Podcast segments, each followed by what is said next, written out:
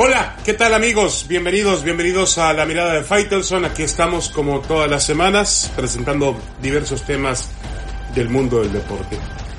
Hay uno que me gustaría tocar eh, de inicio y tiene que ver con el plan que sigue el fútbol mexicano de perseguir al fútbol de la Major League Soccer. Lo persigue por los dólares, obviamente, por la economía. Van a ser socios, van a organizar juntos el Campeonato Mundial de la FIFA del año 2026.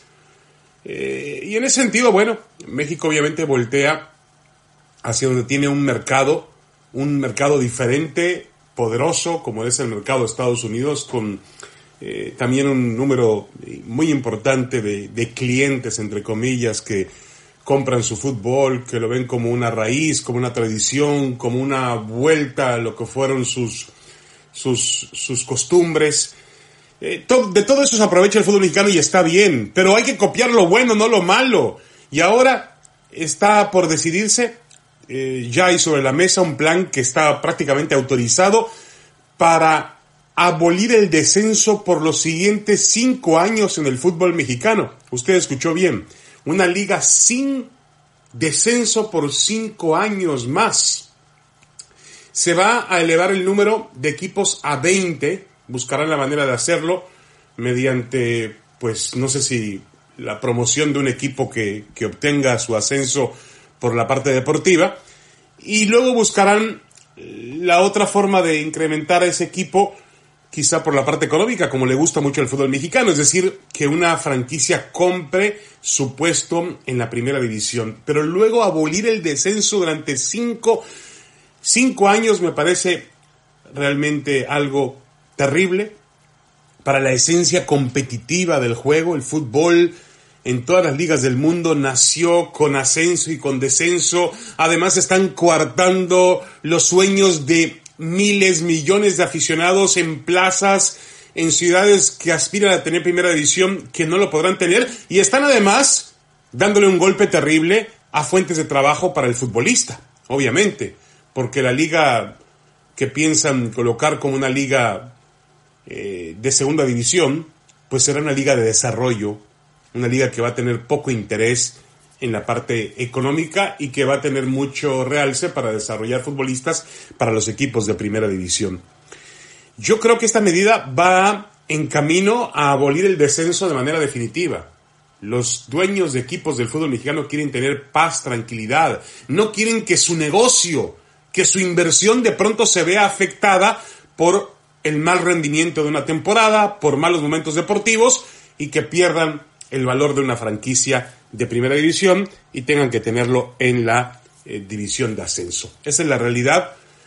Eh, quizá el único tema que ampare o que impulse esta decisión es el hecho de que en México atravesamos tiempos complicados de violencia, con mucho negocio y dinero de dudosa procedencia y que lo que quiere el fútbol mexicano es evitar que ese dinero de dudosa procedencia regrese al fútbol. Alguna vez ya estuvo, ¿eh? Para ser claros, el narcotráfico y el lavado de dinero estuvieron presentes en el fútbol mexicano. Hubo manera de echarlos a través de aquellas eh, reglamentaciones para echar al Irapuato, echar al, al, al Querétaro. En su momento aquel colibrís de Morelos también fue echado vía arbitrajes tendenciosos.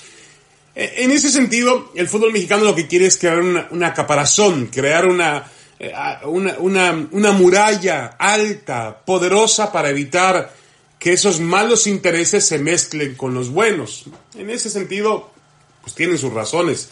Pero en la parte futbolística, en la parte deportiva, abolir el descenso es pues darle un golpe terrible a una condición meramente deportiva y futbolística que no suele importarle a los dueños del fútbol mexicano, les importa un reverendo cacahuato. Cacahuate, como dicen por ahí, perdón la expresión, pero aquí se vale de todo, les vale madre la parte futbolística, les importa cuidar únicamente el negocio y eso están haciendo a través de esta, de esta decisión. Yo entiendo que haya que copiar mucho a la MLS, que los principales futbolistas mexicanos se están yendo a ese mercado, que ese mercado se está convirtiendo ahora en un rival directo del fútbol mexicano. Eh, el plan a largo plazo es conjuntar las, los tres países y las dos ligas, es decir, Canadá, Estados Unidos y México que tienen un tratado de libre comercio recientemente prolongado por los presidentes actuales y eh, tendrán que recibir el permiso de la FIFA para competir directamente en la liga con, en la liga normal, la liga habitual, hacerla con Estados Unidos y con Canadá. Yo sé que eh, FIFA lo permitió con Estados Unidos y con Canadá. Vamos a ver si permite adherir a México en un plan a largo plazo, que es el sueño de los, eh, de los dueños de equipos del fútbol mexicano. Yo creo que hay que copiar lo bueno, lo malo no. Bueno, vamos a hacer una pequeña pausa y vamos a regresar con más en el podcast de la mirada de Faitelson. Recuerden seguir todas nuestras plataformas en espndeportes.com. Vamos a una pequeña pausa, regresamos con un tema muy interesante. El fútbol, en el fútbol lo más importante es ganar. Eso lo dijo Vince Lombardi en el fútbol americano.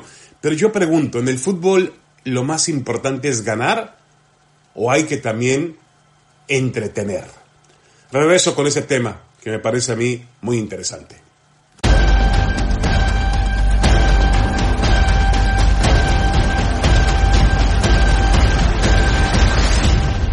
Regresamos, regresamos. Esto es la mirada de Faitelson en el podcast de espndeportes.com. Los invito también a seguirme en redes sociales en arroba Faitelson-ESPN en Twitter, arroba eh, Faitelson-ESPN en Twitter y en Instagram es David Faitelson Oficial. David Faitelson Oficial en Instagram. Bueno, el tema que les propongo a continuación tiene que ver con el entretenimiento en el fútbol. Y lo hago mientras estoy viendo un partido del Barcelona que en los últimos años, en la última década, o década y media por lo menos, le ha dado un giro al mundo del fútbol basado más en un espectáculo cuidando más las formas, las maneras que el propio resultado. Pero hay gente a los que Menotti llamaba terroristas del fútbol, entre comillas, que siempre le dan una mayor validez al resultado. Dicen que el fútbol es ganar a como dé lugar, que no hay nada más importante que obtener la victoria. Cuando no nos damos cuenta que el fútbol al final del día es un espectáculo de televisión. Para mí es como encender la televisión y buscar una película, una serie, una novela. Mire que ahora hay mucha competencia con eso de las series.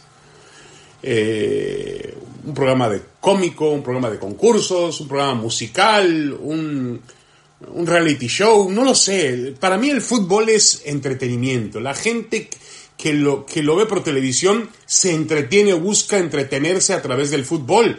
No es un asunto de vida o muerte, créame. No es un tema prioritario en nuestras vidas. No, no lo es, es fútbol, es algo lúdico, algo trivial, algo, un pasatiempo y nada más. En México, por ejemplo, el líder general actual es el América, un equipo que tiene números maravillosos. Es el que más goles hace y el que menos goles permite. Es realmente es un equipo que en números muestra que es líder general, pero no convence futbolísticamente hablando, no tiene la forma, las maneras que además históricamente reclama la camiseta americanista, de acuerdo con sus aficionados más viejos, sus escrituras más sagradas, sus héroes y sus foribundos aficionados. El América tiene que jugar de una manera diferente. Pero, insisto, hay gente que cree que en el deporte profesional ganar es lo más importante. Yo no, yo creo que en algunos casos sí entiendo que ante equipos pequeños en cualquier deporte, sea fútbol, básquetbol, béisbol, lo que usted quiera, equipos pequeños sí procuran encontrar un cauce de victoria como dé lugar. Y eso lo tenemos en la mente de famosos equipos argentinos de fútbol que peleaban con el cuchillo entre los dientes, que, que, que, iban por la pelota y, y, metían una patada y sacaban el resultado y, y dejaban la sangre, el sudor en la cancha. Maravillosas historias. Pero hay otro nivel en el deporte donde el espectáculo es importante, donde encender un juego de televisión o encender un partido, o encender la televisión para ver un partido de fútbol y, buscar entretenimiento, pues es una, necesidad y es algo que debe existir. Y creo que algunos equipos, de acuerdo con el potencial económico que tienen, con la plantilla que son capaces de, lograr, con los futbolistas que, que juegan para ese equipo, tienen la obligación de tratar, jugar, de tratar de jugar mejor al fútbol. El fútbol, no hay que olvidarlo, es un entretenimiento antes que cualquier otra cosa. Eh, esa famosa frase de Vince Lombardi de ganar no es todo, es lo único, yo la verdad creo que se aplica muy bien al deporte de Estados Unidos, a la filosofía quizá de las escuelas, de las, de las high school, de, de las universidades, eh, pero, en el, eh, pero cuando se trata de, de, fútbol, soccer de un nivel muy alto, uno trata de encontrar un estilo que le agrade, que se identifique con lo que tú esperas en el campo de juego. Y eso tienen que entender muchos aficionados cuando uno critica a un líder que no parece estar en las condiciones para hacerlo. Agrego al tema de la América que eh, está jugando en uno de los torneos, me parece a mí, más mediocres en la historia del fútbol mexicano. Hay dos hechos realmente contundentes para poder afirmarlo. Los dos equipos de Monterrey, los que más gastan, los más ricos, los más poderosos, los más derrochadores, están en el fondo de la tabla. El campeón Rayados con el que el América jugó la final está prácticamente eliminado después de 7, 8 fechas. Está fuera. Matemáticamente ya es muy difícil que Monterrey se clasifique a la liguilla. Y Tigres, el llamado equipo de la década, el que más títulos ha coleccionado, pues tiene cuatro puntitos más y no levanta futbolísticamente hablando, teniendo un gran, gran plantel. Yo creo que la responsabilidad de que los equipos jueguen mejor al fútbol está en los entrenadores y está en los aficionados de exigirle a esos equipos no solamente que ganen, que jueguen bien. Sería muy irresponsable que un aficionado de la América, perdón, no le exija a Miguel Herrera que trate de jugar mejor al fútbol. Sobre todo si tiene los elementos para hacerlo, como se lo exigimos al Barcelona, o como se lo podemos exigir al Real Madrid, o como se lo podemos exigir al Liverpool, a los grandes equipos del mundo. Tienen que jugar de otra manera, de otra forma, porque además pueden hacerlo. Si no pudieran hacerlo, bueno, si no queda remedio, ni hablar. Yo creo que jugar, jugar bien debe estar incluido en el diccionario del fútbol. Vamos a una pequeña pausa, regresamos con más de la mirada de Faitelson. Tenemos dos temas interesantes. Boxeo, Tyson Fury para mí es la nueva cara del boxeo. Sí, por encima de Saúl El Canelo Álvarez, de Terence Crawford, de Basilo Bachenko y de quien usted me diga. Y otro tema también interesante para tratar, el béisbol y el robo de las señales. ¿Qué tanto le va a afectar al béisbol el, asunto de los el penoso asunto de los astros de Houston y la trampa que cometieron? Volvemos.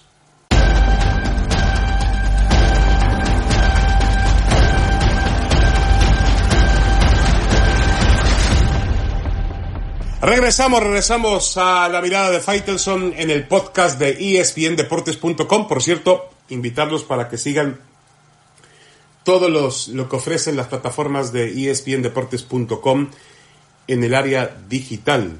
Explore, vaya y se convencerá de que va a encontrar temas muy, muy interesantes. Bueno, tenemos nuevo campeón del mundo de peso completo, Tyson Fury, el británico, logra vencer, apabullar el sábado en Las Vegas a Deontay Wilder y le arrebata el título del Consejo Mundial de Boxeo. Los, los otros tres campeonatos importantes de peso completo los posee otro inglés, Anthony Joshua, el hombre que venció a fines del año pasado al mexicano Andy Ruiz allá en, em, en Arabia Saudita. Así que eh, sí, una sorpresa por la forma en que se dio, hay que decirlo así, la manera en la cual se dio, lo apabulló por completo, se le fue encima desde el principio. Muchos pensábamos que el hecho de que al llegar con más peso a la pelea Tyson Fury de lo que había tenido en la pelea de dos años antes, le iba a restar posibilidades de hacer su boxeo sobre piernas y estar más ligero y mucho más ágil que su oponente.